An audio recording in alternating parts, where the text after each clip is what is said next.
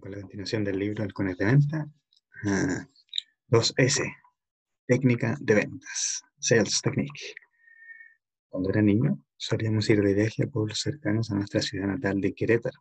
En esos lugares se instalaban varios tianguis o ferias y no podíamos perdernos una visita rápida al compren, compren, como dice todavía mi papá. Uno de estos tianguis pueblerinos, mi papá me enseñó que debemos atacar con agresividad al vendedor para negociar el precio. Por ejemplo, si te ofrece algún producto en 150 dólares, hay que ofrecerle 50 dólares, para con eso llegar a un precio de 100 dólares y sentirnos a toda madre porque logramos un descuento considerable y, en otras palabras, habremos triunfado en la negociación. Quienes cargamos ya con algunos años sobre la espalda vivimos esta noción de agresividad en algún momento de nuestras vidas. Es decir, la vida es una transacción en la que debemos partirle a la madre. Se premia la transacción por encima de la relación, sonará increíble, pero buena parte de las escuelas de ventas del pasado se enfocaba precisamente en esto, en la manera ideal, efectiva de lograr la transacción. De quienes enseñaban y aprendían así, el vendedor tenía que endurecer su postura, mientras que el comprador debía usar sus técnicas para llegar al famoso BATNA, Best Alternative to a Negotiated Agreement, mejor alternativa en un acuerdo de negociación. La cosa era ver quién era más cabrón. De hecho, Existe toda una corriente teórica enfocada en principios de negociación transaccional.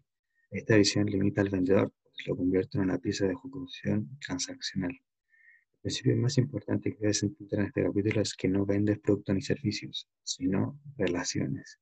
El vendedor del futuro es un creador de relaciones de largo plazo.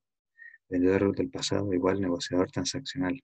Vendedor del futuro igual creador de relaciones de largo plazo. Hablo de relaciones a largo plazo que puedan crearse con prospectos, pero es importante saber que las relaciones pasadas también pueden aprovecharse. Como consejo adicional, las relaciones que has creado a lo largo de tu vida, pero que has dejado de frecuentar, reciben el nombre en inglés de dormantees, es decir, vínculos dormidos. Son tus relaciones existentes a las que vas a despertar para luego iniciar una labor de venta. Aprovecha estas nuevas oportunidades de venta con amistades viejas.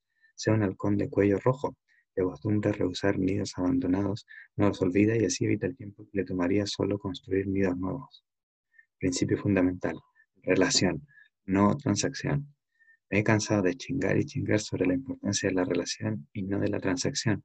Algunos ya van entendiendo, pero otros siguen reacios o tercos y no dejan de pensar en querer imponer su habilidad para ganar en la transacción. Y si he insistido no es solo porque debes modernizar tu proceso comercial, sino porque este simple cambio le agrega escalabilidad a cualquier emprendimiento. Si sigues dudando sobre lo que acabas de leer, toma en cuenta esta estadística. Si después de haber conocido a un prospecto logras establecer una relación digital voluntaria con él, es decir, conectaste en alguna red social, tienes cuatro veces más posibilidades de cerrar una venta que si solo lo atiendes de forma institucional, aunque lo hagas con toda formalidad y calidad.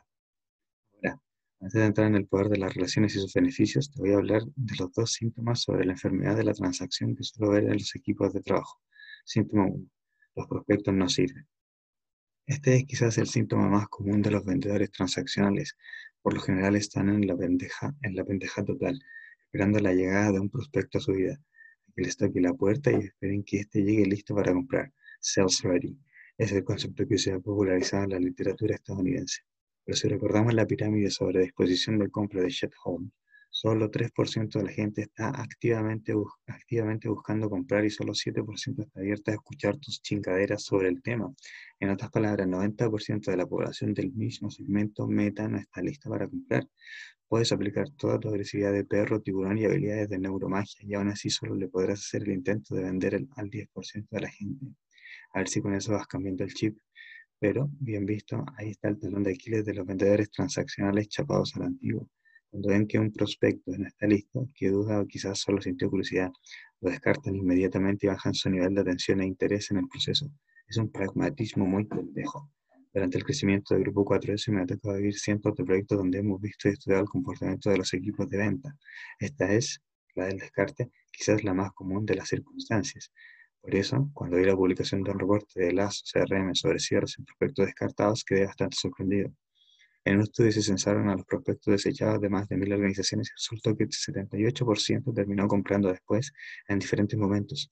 La clave estuvo en el tiempo que tardaron en hacer la compra. Los productos compraron en periodos que iban de los 6 a los 36 meses posteriores al contacto con el vendedor cerrado. El vendedor cerrado. La visión transaccional y de corto plazo de los vendedores del pasado les impidió llegar a vender 78% más de la base que ya tenían en sus manos por dejar pasar esas oportunidades según su vieja escuela de ventas. Esto seguro te va dejando clara la importancia de lo que vengo diciendo. El halcón lo ve todo, ve más allá. Ah, tengo una analogía que me sirve para explicar este síntoma y tiene que ver con la tasa de bateo en el béisbol. La tasa de cierre o tasa de bateo es el porcentaje de cierre que un vendedor logra sobre el total de prospectos que logra conseguir en un periodo de tiempo. En el caso del rey de los deportes, cuando un bateador observa que el pitcher no se entró bien el lanzamiento, simplemente se queda parado esperando a que el umpire lo marque como hora y así poner la cuenta a su favor. Asume que ese lanzamiento entonces no se contará negativamente para él.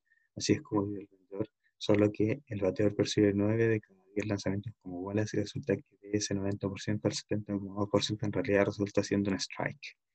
Cuando un vendedor se enfoca en construir relaciones con todos los prospectos que aparecen en su camino, tiene el potencial de vender 70% más. Ojo, el resultado no será inmediato, pero conforme avance el tiempo, los vendedores que se preocuparon por construir relaciones irán destacando. Si no tienes una puta pizca de visión a futuro o de capacidad de ver el big picture, estás jodido. De nuevo, estás jodido. Cuando se analiza vendedores sobresalientes de un equipo de ventas, los resultados estos pueden ser 50% superiores al vendedor promedio. Estos superestrellas trabajan las mismas horas y reciben los mismos prospectos que los demás vendedores. Entonces, ¿cómo chingados lo logran? Créeme que es porque han construido relaciones largas y al cabo de cierto tiempo empiezan a cosechar los resultados. Síntomas vendedor con experiencia pero sin cartera. El segundo de los síntomas comunes de la transacción se refiere a la evolución del vendedor experimentado. A lo largo de los años he hecho un sinnúmero de entrevistas profesionales de venta y me encanta ver cómo a todos ellos se les ilumina el rostro cuando hablan de su experiencia y quieren decirme que son una chingonada. El pedo verdadero, el de ellos, es que cuando les cuento sobre su base de clientes, casi todos responden que se quedó con la empresa, que se perdió, o simplemente que no la tienen, sin dar ningún motivo claro. pregunto cómo se pierde algo tan importante, nunca debieron de quitarle la vista de encima. Si construyes verdaderas relaciones con, tus clientes, te van a acompañar a donde sea que vayas. Y si la conexión con ellos está fundamentada en algo más que la venta, seguro podrás resistir incluso un cambio de especialidad. No sé si esto lo sepas, pero esto subraya y grábatelo también en la cabeza. Una carrera de construir relaciones es como una bola de nieve. Conforme avanzas y tus relaciones crecen, crece la bola y tu fuerza. Por lo tanto, lo lógico es que un vendedor con más experiencia tenga muchas más relaciones apuestas. Habiendo aclarado ambos síntomas, es momento de profundizar en el valor de nuestro nuevo enfoque de relación, no transacción. El increíble valor de las relaciones, uno de los textos más me ha sorprendido en los últimos años, es el libro The Curve de Nicholas Lovell. El autor insiste en que la curva de demanda tradicional que conocemos, línea descendiente, ya no existe.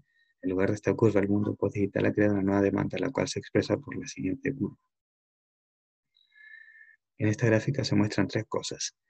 Uno, para un gran porcentaje del mercado el valor del producto es cero. Aunque a ti te cueste fabricar tu producto, el mercado no lo valora en absoluto. Esto es producto de la reprogramación de la que hablaba. Dos, la segunda es que hay un precio de mercado que fija la visión tradicional. Tres, el tercer tema es que hay un grupo pequeño de la demanda que está dispuesto a dar un precio muy superior al del mercado. A este grupo de clientes lo los identifica como los super fanáticos que ahí reside la rentabilidad de la empresa. Atención, no van a atacar a los clientes que valoran el producto como otra opción del mercado, sino a los que tienen un sentido de pertenencia que les permite obtener más valor del producto. La manera de llegar a crear esos super fanáticos y ese grupo de clientes que de verdad perciben el valor de lo que hace se logra solo cuando el vendedor aprende a tener la visión de creador de relaciones. Si este es el caso, podemos imaginarnos un recorrido de crecimiento de la relación con el prospecto en este sentido. 1. Desconocido. 2. Seguidor sólido. 3. Amigo curioso. 4. Cliente feliz. 5. Cliente fiel. Y 6. Super fanático. Esta evolución se logrará en función de la inversión constante en valor de parte del halcón de las ventas y entonces crea un nuevo embudo de ventas. El nuevo embudo de ventas. Si lograste entender a conciencia este enfoque diferente basado en relaciones, entonces cobrará sentido el nuevo embudo de ventas. Quizás recuerdes el embudo de ventas tradicional reflejado como un simple cono vertical en el que lo único que se busca es mejorar las transacciones inmediatas, sencillo, pragmático, pasado de moda. Sí, déjame decirte que embudo ya valió madres, o el queda rebasado por un nuevo embudo de ventas horizontal, en el que el foco no está en cerrar clientes, sino en mantenerlos. De la mano de esta visión aparecen nuevos conceptos de resultados esperados de cada relación. upsell, o bien la técnica de marketing que busca ofrecer y luego venderle a un cliente ser un producto parecido al que quiere, pero que le resulte mejor, más útil e incluso cubra necesidades que quizá no ha por supuesto. Esta también será una venta mayor para ti. Next Sell. El nombre lo deja bastante claro. Pensar en la siguiente venta en el producto, aunque sea diferente en, el que tu cliente podría interesarse. Básicamente, para dejarlo en una línea, la siguiente compra de tu cliente. Cross-sell es vender productos complementarios al producto que un cliente existente haya, haya comprador o vaya a comprar. Es decir, no se trata de mejorarle lo que busca con otro que cumpla las mismas funciones, sino algo relacionado que mejore los resultados de lo que ya se ha decidido. Referrals. Hablo aquí de la manera de conseguir clientes a partir de la recomendación de los clientes existentes, es decir, de las referencias que tu base fiel de clientes y los recién llegados se sientan cómodos y confiados en vender por tus vías estas recomendaciones. Estas técnicas de marketing, por supuesto, van ligadas a relaciones que tendrán tenderán a alargarse, generar relaciones con más clientes e incluso fortalecer la sensación de fidelidad matrimonio con tu marca. Para seguir con las ideas de Steve Blank, es más sencillo mantener o cuidar las relaciones a través de tus canales en línea, porque si vas a mantener tu comunicación de forma más constante, acuérdate que de que la vía Acuérdate de que la vía digital te permitiría monitorear el comportamiento de tus clientes y estar ahí mi chinga, cuando quiera o necesite algo, rápido, veloz, con la capacidad de reacción que tendría el halcón al quebrar su vuelo. Lo que quieres es que cada cabrón que se atraviesa en el camino con la etiqueta de cliente se quede. Pues para que alguien se quede contigo y no te mande la chingada, tienes que saber qué necesita, como con las parejas. ¿Qué es lo que debes saber para darle por su lado y lograr que se quede? Evita que sepas cómo llegó a tu marca, cada cuánto tiempo vuelve y cuándo lo hace, qué es lo que busca, cuánto duran y por qué se van. Si sabes esto, es más probable que logres aumentar su tiempo en tus redes o canal digital y que cuando vuelva le des lo que busca. La estrategia o herramienta para fortalecer la relación con tu cliente dependerá de ti. Pueden ir desde correos electrónicos, redes sociales, blog, concursos interactivos, todo, todo lo que representa significa relación será una buena idea. Si después de conocer a alguien logras establecer una relación digital, vas a aumentar por cuatro tu posibilidad de ventas. Ahora, ya te veo pensando, sí, Carlos, te creo todo lo que dices sobre el nuevo valor de las relaciones, pero ¿cómo carajo hago para lograr ese nuevo enfoque con mis ventas? Estás mal. Quieres las cosas aterrizadas, vamos a eso. Primero, entiende que vivimos en un momento de la historia, de la historia de las ventas que se conoce como una era. La era de la velocidad, la era de la verdad, Aclaremos algo, las relaciones se construyen a través de verdades incómodas. En el mundo del pasado en el que quizá todavía vivías, vivas, la palabra vendedor estaba mucho más cerca del adjetivo, mentiroso que de la honestidad total. Si tú eres un vendedor mentiroso, deja el libro, mándalo a la chingada y sigue. Por favor, con tus técnicas arcaicas. Hoy no hay espacio para la mentira en las ventas. Hazme un favor, olvídate de lo que te haya enseñado tu maestro Baby Boomer en la universidad de todo ese choro en el que se jactaban los ancianos de que vender era manipular, moverle el cerebro del otro, someterlo a lo que quisiera el vendedor y, encima de todo, sentirse un fregón porque logró esa mamada. Esa neuromamada, aclaremos algo. Cuando hablo de las neuromamadas, no es que piense que la neurociencia es como tal una mamada. Me encanta leer sobre el tema. El problema es cuando vendedores que abusan de las personas se valen de los avances y descubrimientos de la ciencia para manipular y lograr sus objetivos.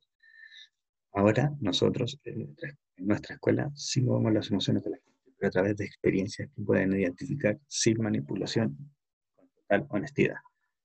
La escuela de, manipulación, esa escuela del pasado, está muerta. En la escuela de ventas de hoy prima la idea de ser brutalmente honesto con tus clientes. Tienes que decirles si les quieres vender. Háblale al chile, sea honesto, quiero venderte esto. Transparencia, acuérdate, sobre todo porque cada uno de tus prospectos tiene acceso a todo tipo de información y va a descubrirte el bluff el intento barato de manipulación en el mundo de hoy, que es el de mañana. Solo hay espacio para la verdad absoluta. Ahí te va, ahí te va otra anécdota, porque me gustan y sirven para traerte lo que escribo a situaciones reales y que no pienses que son pendejadas, sino que son netas tal cual. Si me has leído o has visto alguno de mis videos, seguro sabes que soy un fanático de los chips. Me encanta salirme en fin de semana, desconectarme, irme al cerro, al río o a la montaña. Bien, hace poco me encontré un vendedor de un jeep soviético el UAS en un evento. Hablamos y le pregunté por el vehículo, porque te habrás dado cuenta de que no tenemos agencias de carros rusas en cada esquina en prácticamente ninguna ciudad latinoamericana. Entonces, de pronto resaltar la pregunta, ¿falla o no falla, cabrón? Gabriel, el vendedor, brutalmente en este me dijo, quitado de la pena y con total desparpajo. Carlos, hemos vendido muy pocos y sí ocasionalmente ha fallado. Así que lo más probable es que si compras uno va a fallar, pero déjame decirte algo. Cuando eso pase, yo personalmente voy a ir a darte un carro demo para sacarte el problema y cubrir todos los gastos en garantía. La verdad, lo compré. Ahí, en un momento. Fui el séptimo. Y para seguir hablando al mero Chile, te digo que se me ha descompuesto, pero me han atendido perfectamente sin costo. Porque chingado me aventé. Porque las verdades incómodas son las que construyen relaciones. Quiero que entiendas que los grandes negocios provienen del cultivo de relaciones, porque cualquier persona puede dejar una relación lejana y convertirse en un hiperfanático. ¿A qué me refiero? Si estás creando una empresa, no estás creando una empresa, sino un movimiento y los grandes movimientos no necesitan clientes, necesitan hiperfanáticos. ¿Quedó claro? Segundo, es que las relaciones que vas a ir construyendo con tus clientes tienen tres características esenciales que vienen a continuación. Experiencias memorables, emocionales y co-creadas. Memorables. El proceso de venta emocional se detona a partir de la confianza generada con la verdad absoluta, que a su vez se traduce en una experiencia de compra memorable. Claro, sí, pero ¿qué constituye una verdadera experiencia de compra memorable? Cuando hemos impartido capacitaciones en este tema, suelo preguntar, ¿cuándo fue la última vez que te sorprendió tanto un vendedor lo que haya sido que quisiste, hablarle a tus amigos de él o de ella, está cabrón, es rarísimo que llegues a una escena de criticar a las personas y de cómo te dejó con la boca abierta, ¿no? Pues imagínate que, lo exigente, por no decir mamón, que puedo llegar a ser, tengo estas dos anécdotas que me sucedieron y que de verdad me ayudaron a entrar en contexto para entender el significado de memorabilidad de la experiencia de compra. Primera experiencia, aprender a respirar en una casa vacía. Hace no mucho tiempo fui a recorrer un fraccionamiento que me interesaba, un jueves por la mañana, si no mal recuerdo. Llegué y el guardia de seguridad me dijo, todavía no es posible entrar, regresa más tarde. Bien, me dijo más, pero tenía un chingo de pendientes y no dije más. Me fui y regresé más o menos entre 5 y 6 de la tarde, justo cuando caía el sol. Curiosamente, todas las casas se veían con las luces apagadas. Le dije al guardia que por lo visto había llegado tarde y el guardia me dijo, no, ya puede pasar. Ah, cabrón, le respondí, pero si ya todo está apagado. Pero bueno, estaba ahí y el guardia me dijo que por favor pasara a la primera casa. Y ese momento en particular, justo cuando entré a una casa de oscuras, vi que la casa, además de eso, estaba vacía. Sí, una casa muestra sin nada que mostrar. Avancé unos pasos más y aparecieron un montón de velas encendidas, con un camino que me llevaban al segundo piso. Por supuesto que aquello me sacó un pedo. Tanto romance y misterio en un fraccionamiento residencial me había puesto nervioso. Las velas llevaban a la recámara principal y, cuando entré, me encontré una señora de unos 40 años sobre un tapete de yoga en flor de loto y me dijo, ¿quieres saber las casas? Sí, dije. No puedo enseñártelo todavía. No, sí, no, hasta que tu energía se haya alineado con la de la casa. Ven, siéntate conmigo, respiremos juntos. Me dijo con toda la calma del mundo. Me senté en silencio. Solo cuando logres alinear tu energía vas a entender exactamente lo que la casa quiere transmitir. El momento era tan y le seguí la corriente. Pasaron varios minutos y cuando por fin pude alinear mi energía con la de la casa, dimos un recorrido maravilloso. Y no solo conocí el funcionamiento, sino que conocí el poderosísimo mundo del yoga. Vender solo se logra a través de experiencias memorables y auténticas. Acuérdate de algo, vender se logra con experiencias que nos transporten a, a otros lugares, y nos ayuden a descubrirnos a nosotros mismos y que se queden sembradas en las profundidades del cerebro emocional, ahí donde se gestan las decisiones. Quiero que te quedes con el hecho de que cuando estás vendiendo algo, Trates de lograr siempre experiencias auténticas y memorables. Solo así vas a conquistar los mercados que buscas. Segunda experiencia, el póker del carácter comprando maquinaria pesada. Me interesa recalcar lo que he venido diciendo. Son los vendedores los encargados de generar una experiencia de compra. Me vale madre si eres el dueño del changarro porque cuando te toque vender tu misma empresa, aunque tengas un equipo de vendedores, vas a ser tú mismo un vendedor. A otra escala si quieres, pero vendedor, no, no less. bueno, un día en otro fraccionamiento llegó y una hostess me llevó con, con uno de los vendedores. Parecía este sí un proceso normal de venta. Cuando llegamos con este vendedor me di cuenta de que llevaba un mazo de cartas en las manos y lo barajaba una y otra vez, una y otra vez. Lo único que hacía era barajar las cartas. Para mí, por supuesto, esa chingadera se me hacía una falta de respeto porque ni siquiera se me, me veía los ojos. Al menos la maestra de yoga me recibió con algo de ceremonia. De pronto, luego de no sé cuántos segundos que se hicieron minutos, me preguntó, si fueras una carta, ¿cuál serías? El 9 de diamante, le respondí, silencio. ¿Qué tiene que ver la baraja? Le pregunté. Antes se creía que solo existían cuatro tipos de hombres. El primero era aquel que creía que su vida giraba en torno a los sentimientos. El segundo era el guerrero, que, quien creía que su vida avanzaría a partir del combate, la guerra, la fuerza. El tercero, un hombre que cree en el sobrenatural y en el misticismo, las energías del más allá que nos mueven. Por último, el científico, fiel, creyente de que todo tiene una explicación racional. Corazón, espada, trébol, diamante. Además hay dos mundos, el de los números, en el que vive la gente que ha logrado todo con, con base en méritos propios y por otro lado las figuras, las que han vivido, las que han heredado todo sin mérito. Está también el as, aquel que vive entre ambos mundos, el de los logros y el regalado. Terminó este vendedor raro. Me quedé en silencio, apendejado, la verdad, por su explicación, sobre todo porque me había envuelto y me tenía donde me quería el cabrón. Entonces veo que has hecho bastante con tu vida. Eres una persona totalmente racional. Bueno, vamos a platicar del proyecto como a ti te gusta hacer. Cuando estaba a punto de irme, el vendedor fue por una cotización y en el momento que la trajo y me la entregó, llevaba un 9 de diamantes grabado en los papeles. ¿Ya te sorprendió este vendedor? Espérate. Salí e iba caminando con el vendedor y su magia en la mente y apenas llegué al carro y en, el parabrisas me encontré otro nueve diamantes. No me di cuenta, quedé envuelto en el discurso de la persona, pero me enganchó y me dejó una huella, un, recuerdo, algo que contarle a otras personas. Recuerda, invisibilidad en la captura, memorabilidad en la experiencia.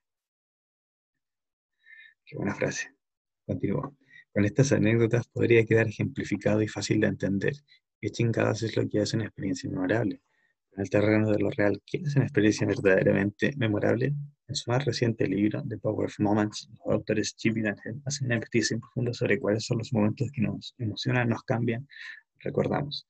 Esos libros sobre la experiencia de hoy y por qué motivos surten esos efectos en nosotros. Según ellos, las experiencias recorren un hilo conductor, como la de una historia, y por lo tanto es natural que busquen un clímax y un desenlace. Pongo un ejemplo de experiencia memorable, el caso de Disneyland. Siempre he creído que es una referencia interesante y que ellos cuentan. Si vas al parque temático, posiblemente al inicio no sea solo la entrada al lugar, sino también los primeros juegos a los que te subes, el proceso de reconocimiento y de simulación, el calentamiento de motores. La intensidad y el amalgamiento con la experiencia suben. De alguna manera esperas y te emocionas cuando en algún momento te subes a la montaña rusa más cabrona para ti o a la atracción que, cada uno elija. Y eso en tu narración días después se va a convertir en el puto clímax el momento que cuentas con más emoción y claro, ya al salir, tu souvenir, el cierre sería la compra de una gorra con orejas a la salida del parque o bien el desenlace. Las historias siempre van a lograr que recordemos mejor algo, que sea, y es triste, pero la mayoría de las experiencias de compra en las que me he visto son una tal mierda. Quizá alguna de esas haya sido con unos vendedores, permite decirte que no me dejan absolutamente nada. Para que una experiencia de compra deje algo en la mente de la persona, debe haber creado al menos un momento memorable. Ese momento no sucede porque sí, es necesario que tú lo fabriques como vendedor, que le construyas una narrativa a tu prospecto y le ofrezcas algo que pueda recordar. Según psicólogos, el ser humano tiende a olvidar o descartar casi todo lo que sucede en un evento determinado se queda con ciertos momentos específicos. De hecho, son dos, para que no te quiebres la cabeza, el clímax y el desenlace. Incluso en psicología le han dado un, nombre, la regla del clímax final, peak, peak and root. Así es fácil explicar la experiencia digna, porque al final nos vale madre si esperamos horas en filas de gente, si hacía un chingo de calor o si nos gastamos una cantidad en un solo día. No importa, porque de lo que nos vamos a acordar es de Space Mountain, habíamos anticipado y el ser obligado de las orejas de ratón. Lo que me interesa es que te quedes de esto es la obligación que tienes de crearle momentos claves, memorables, definitorios a tu cliente. Eso fue lo que hizo el cabrón de las cartas, bastante bien logrado. podrás ver porque sigo contándolo en conferencias y escribiéndolo en, libros. Si ese hombre llega a leer esto, tendrá un fuerte motivo para sentirse bien consigo como vendedor.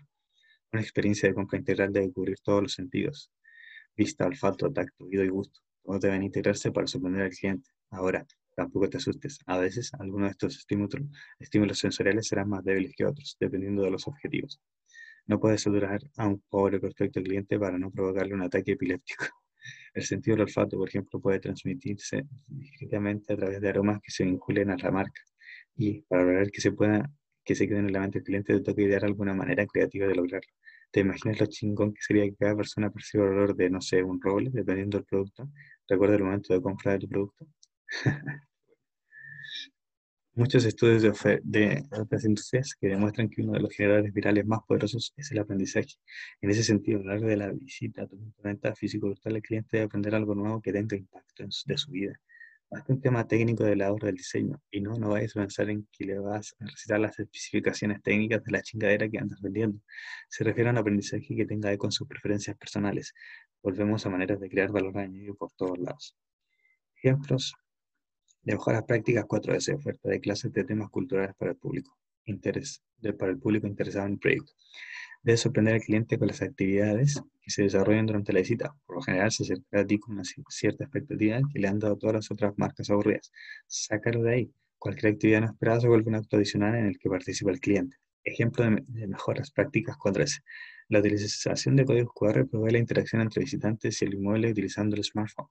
Podrá escanear códigos QR ubicados en distintos puntos del recorrido donde tendrá acceso a videos, imágenes o audios relacionados al proyecto. Asimismo, con la aplicación de realidad aumentada, el showroom puede integrar vistas o figuras tridimensionales que serán modificadas por el cliente una vez escaneados los códigos QR correspondientes. Emocionales. En mi primer libro, Innovación en Desarrollo Inmobiliario, dejé muy clara la importancia de entender el factor emocional como el motivador de compra, o al menos espero que si la lista haya sido así. Los motivadores de la demanda existen dos tipos de urgencia urgencia circunstancial y urgencia emocional. En la urgencia circunstancial, el cliente identifica un factor externo que provoca la necesidad de decisión. Este factor puede estar relacionado con su vida, como sucede con el matrimonio, el crecimiento de la familia o incluso la venta de su vivienda actual. También puede ser motivado por la oferta, como lo es el agotamiento de inventarios, promociones temporales, descuentos o incrementos anunciados de precios. Estas situaciones aplican para cualquier tipo de inmueble y tienen una característica en común le ceden al cliente la iniciativa de compra y comoditizan el, el entorno competitivo. En este sentido, la urgencia emocional es aquella decisión espontánea que surge como motivador de compra de un producto y que permite retirarlo de la contienda competitiva. Estudios recientes de 4S muestran que el 87% de los cierres siguen sucediendo por urgencia circunstancial, los vendedores o agentes comerciales siguen tratando de motivar al cliente simplemente por la urgencia de que el día de mañana los precios cambiarán, se agotarán las existencias o se acabarán los inventarios. Aún no se ha logrado transformar el comportamiento del consumidor, demostrándole que la importancia reside en el valor emocional de su decisión de compra. Co-creadas, todos queremos cuidar nuestro dinero, por eso nos ponemos a la defensiva cuando alguien quiere quitarnos aquello por lo que hemos trabajado tanto, no tanto, depende del caso, pero que igual vale. En cualquier relación prospecto-vendedor existe naturalmente esta guerra, aunque no se dice, se siente. Hay un pleito a punto de suceder. Sin embargo, cuando el vendedor, en lugar de atorarle el producto al cliente por donde le quepa, participa con él en la configuración o creación de este, entonces ya no es un rival, sino un compañero de equipo. Este es el caso de la marca de zapatos Tania Head, una tienda a la que llegas, te presentan muchísimas opciones y luego con eso vas armando los zapatos que te gustan, como los imagines, como se te dé la gana. Es interesante porque además el vendedor te ayuda a co-crear el producto que vas a comprar, forma, color y estilo de tacón, uno para cada persona que busque y quiera cosas diferentes. Eso es personalizar, eso es estar al pendiente de lo que quiera algún cliente. Lo más probable es que no vendas zapatos, pero ¿cómo lo harías tú? Tengo otro ejemplo que quizás no te esperaba, porque lo de los zapatos, si para cierto, se siente incluso esperado. La marca de herramientas Steve Walt es reconocida en todo el mundo y del buen funcionamiento de sus productos dependen construcciones y con eso la seguridad de muchas personas. Suena que sería una empresa aburrida, ¿no? O al menos que la configuración de sus productos dependería exclusivamente de expertos. Pues con la idea de escuchar a sus clientes, de personalizar sus productos, no solo cuentan con un espacio para recibir retroalimentación, tienen un espacio para los profesionales de la reparación y la construcción envían ideas para inventar nuevas herramientas que luego podrían incorporar a su catálogo. ¿Qué mensaje están dando? Que nadie mejor que el usuario para saber qué quieren. Es una idea encabronadamente buena. Quisiera ver que tú implementes algo así. Si lo haces, búscame.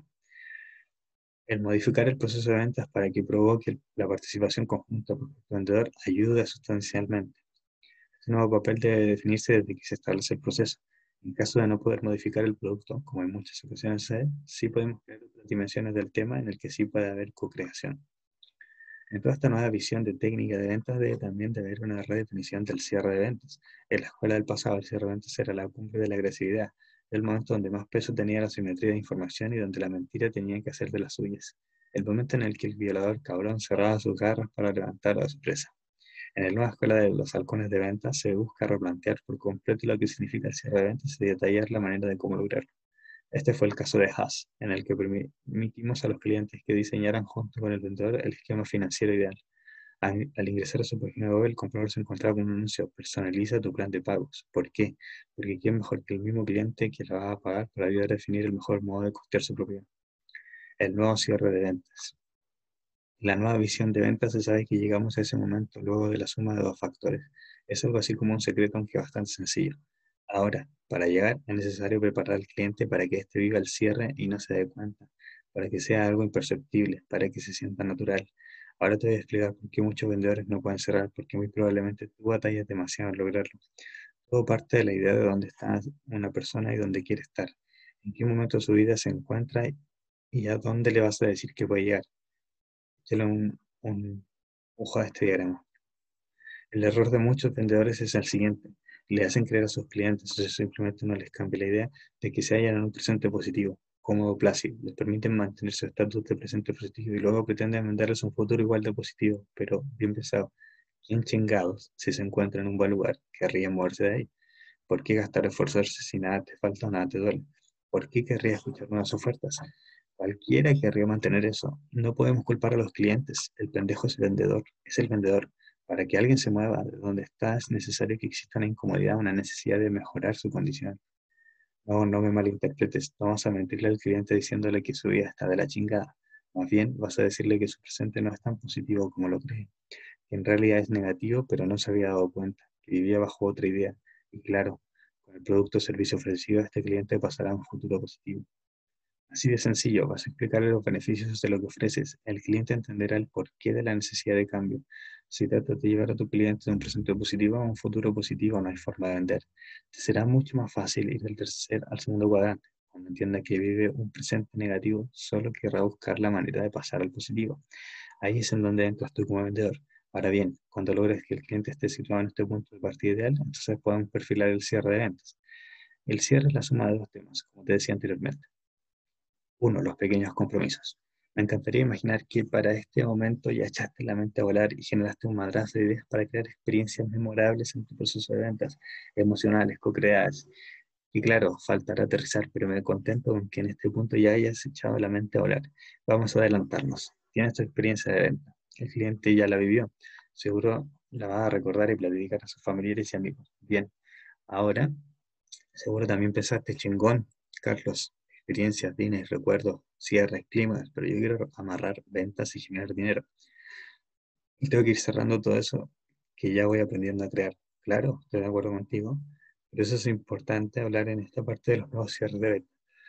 De los dos factores para conseguir el cierre de venta. Antes el cierre, antes el cierre era aquel momento en que llegaba el vendedor, mismo quizás, con todo el arrojo del mundo y la seguridad por los cielos y mirada de galán de telenovela decirle al cliente, ¿estás listo para comprar? De hecho, como seguro ya sabes, hay teorías enteras, muchísimos libros que tratan de venta y que sugieren y enseñan maneras de ir apretando el prospecto, acorralándolo, llevarlo a una esquina, pero no, mamadas. Aquí no vas a ver a nadie a nada. No eres el vendedor violador, al menos no si pretendes ser halcón. Lo que debes quedar claro que ahora los cierres de venta son una serie de compromisos por parte del prospecto, compromisos que nunca deben ser forzados. Recuerda esta cita del, del libro The Art of Closing de Anthony Lanarino. Los resultados exitosos de venta suelen darse luego de una serie de compromisos de parte del prospecto. Como dije, cerrar hay que ir sumando acciones. Mira bien, aquí te dejo un ejemplo de los pequeños compromisos en la venta de mis servicios. Estos son los compromisos que seguramente seguiste para llegar a tener este libro en las manos, a menos de que te lo hayas encontrado en una librería y nunca habías leído o escuchado de mi nombre. Reprodujiste un video en Facebook y después de unos tres o cuatro videos que te gustaron, diste el siguiente paso aceptaste seguirle. De ahí quizás viste más videos hasta que uno, el primero, te gustó lo suficiente como para seguir avanzando. Compartiste un contenido, bien, pero luego viste que en mis redes suelen darse mucha interacción y lo, intentaste también. escribiste un mensaje para saber qué chingados tengo que decir sobre una situación específica, sobre un problema, sobre una duda. Si te gustó lo que respondí, entonces pasé otro de tus filtros y dimos un paso más. Asististe a mi curso con eso. Bien, si no estuvo en tu ciudad o no ha llegado, compraste este libro que es un compromiso más. Y posiblemente te convencí de algo y pensaste en qué más podrías sacarme llegaste a tu conclusión contrataste servicios digitales de la empresa porque viste que nos regaló un chingo de experiencia y sobre todo resultados. Nos asociaste a un proyecto y con eso pasé de ser alguien que no había generado nada contigo a un socio con quien pueden generarse hasta millones. Todo lo anterior fue dándose paso a paso a través de una serie de pequeños compromisos progresivos, tu trabajo como vendedor y como halcón es determinar cuáles son los compromisos que esperas, que buscas de tu prospecto para lograr que el cierre sea natural, no forzado, nunca forzado. Me imagino que es como una propuesta de matrimonio, decir, no llega un tipo con una mujer que no conoce, quien acaba de empezar a salir a forzarle una propuesta y aterrarle un anillo en el dedo, ¿verdad? Por lo general, si la relación fue buena y la confianza y la intimidad fueron reforzándose, la propuesta de matrimonio es algo natural, el paso que sigue porque todo ha ido encajando. ¿Estás de acuerdo? Este concepto de pequeños compromisos parece tan simple que seguro estás pensando en brincarte de sección. Espera, lo que sucede es que en la era anterior de ventas se definía el proceso como una serie de pasos del vendedor, una serie de actividades que debía cumplir como una cantidad de llamadas o de visitas específicas, un número de prospectos y sus datos, referencias, etc. Esto provocaba que la dinámica del vendedor partiera de la agresividad y la fuerza, ya que debía cumplir forzosamente con los pasos que le dictaba el famoso proceso. Y, en muchos casos, sus jefes inmediatos. Quien se movía era el vendedor. Ahora, cuando hablo de compromisos, no hago referencias a las actividades del vendedor, sino de cumplimientos de parte del prospecto. Esto quiere decir que, aun y cuando el vendedor haya hecho cientos de actividades para ganarse los compromisos del prospecto, si éste no ha cumplido con los pasos necesarios, ni el vendedor ni el prospecto de venta están avanzando. Proceso de ventas del pasado, puras actividades del vendedor, llamada, llamada, envío de correo, envío de propuesta, cita, llamada de postventa. Visión de compromisos del halcón de ventas, puros compromisos del cliente. Apertura de contenido, prospecto se comunica, prospecto cuestiona, prospecto invita, prospecto acepta reunirse, prospecto entrega papelería, prospecto decidir un evento, prospecto acepta entrar en una promoción. Si tomamos en cuenta la anterior, siempre vamos a, largo plazo o al futuro. Por lo tanto, lo más importante de estos pequeños compromisos es trata a cada cliente como un socio con quien quieres una relación auténtica y respetuosa, que vaya creciendo, que madure. Cada decisión que tome el cliente será por voluntad propia, porque le has convencido, no forzado. El cliente avanza progresivamente y el vendedor simplemente sugiere las alternativas viendo hacia adelante. Este avance lo irá dotando de una cierta seguridad en el proceso. Aumenta la certidumbre, Stride Line System. Mucha gente relaciona el nombre de Jordan Belfort con la película de El Lobo de Wall Street. Estamos o no de acuerdo con la vida de Belfort, es un hecho que fue un visionario de las ventas. Hace poco, El Lobo publicó un libro en el que detalla su método de ventas, al que llama sistema de línea recta o straight line. Mi intención es que te des a la tarea de echarte un clavado para conocer la teoría de ventas que predica. Esto va a interesarte. Para mí, el método es un excelente complemento a nuestra metodología de halcones, porque ayuda a llegar al cierre a través de una sensación de creciente sensación creciente de incertidumbre, de como el mismo Belfort lo explica en sus páginas. De entrada, Belfort dice que todas las ventas son exactamente iguales, que el proceso de ventas es un camino en el que llevas a un prospecto de la incertidumbre total hasta un proceso de certeza total. Eso es lo que hay que lograr en tu proceso de ventas. Y es que estoy seguro de que la única razón por la cual no se han dado los resultados que buscas en ventas es porque existen algunos generadores de incertidumbre que limitan la mentalidad con la cual se afronta el mercado. Estos generadores de incertidumbre pueden partir de tres dimensiones. De la persona, cómo se conecta el prospecto contigo, del producto o de la empresa, porque alguno de los dos últimos no lo convence del todo. Para cerrar, el prospecto debe sentirse en confianza, debe sentir que hay certidumbre en cada una de estas tres dimensiones. Y es totalmente tu chamba lograrlo, moverlo hacia adelante. La meta es llegar a dos tipos de certeza emocional y racional. Es decir, que no le queden dudas que está haciendo lo correcto. Aquí es donde vamos conectando puntos donde lo que has leído empieza o sigue tomando forma. Porque si logras una experiencia memorable, si el producto ya conectó contigo y logras que crean lo que vendes, vas por buen camino emocional. Si has logrado darle la información necesaria sobre el producto, igual, algo que pudo haber investigado a través de tus canales, pero por su cuenta, también avanzaste en el proceso racional. Si creaste una imagen confiable en tu empresa emocional y racional, ya chingaste. Si has atendido algo, seguro ya sabes que cada prospecto necesita diferentes niveles de certeza para confiar y jalar el gatillo de la compra, ¿cierto? Entendámonos. Si tu prospecto es dócil, pues tu recorrido será mucho más corto. Ah, es fácil, puede no depender de él, pero si la compra, ya sea producto o servicio, es algo barato o la inversión es mínima, la neta no tienes que partir, partírtela tanto para convencerlo y con un bajo nivel de certeza vas a cerrar tu venta. Sin embargo, si tu producto o servicio es algo en lo que la inversión será mayor, pues como vendedor tendrás que lograr un altísimo nivel de certeza. El cierre de eventos no tiene nada que ver con tu agresividad de cierre, sino con avanzar en los compromisos propuestos y lograr transmitir certeza en ese recorrido. Obligación entonces será identificar cuál es el nivel de certeza que requiere el prospecto, cada uno. Ya que lo sepas, que lo tengas identificado, todos tus esfuerzos y elementos de comunicación y de ventas deberán enfocarse en alcanzarlo, en mover la línea punteada de la gráfica hacia adelante, hacia donde sea necesario. El cierre de ventas se da cuando el vendedor primero preparó su prospecto, luego logra sumar compromisos y cruzar el nivel de certidumbre requerido por parte del prospecto en esa venta específica. Cuando no queda ya duda alguna de que va a adquirir lo que sea que vendas, cierre de ventas igual pequeños compromisos más certeza tridimensional.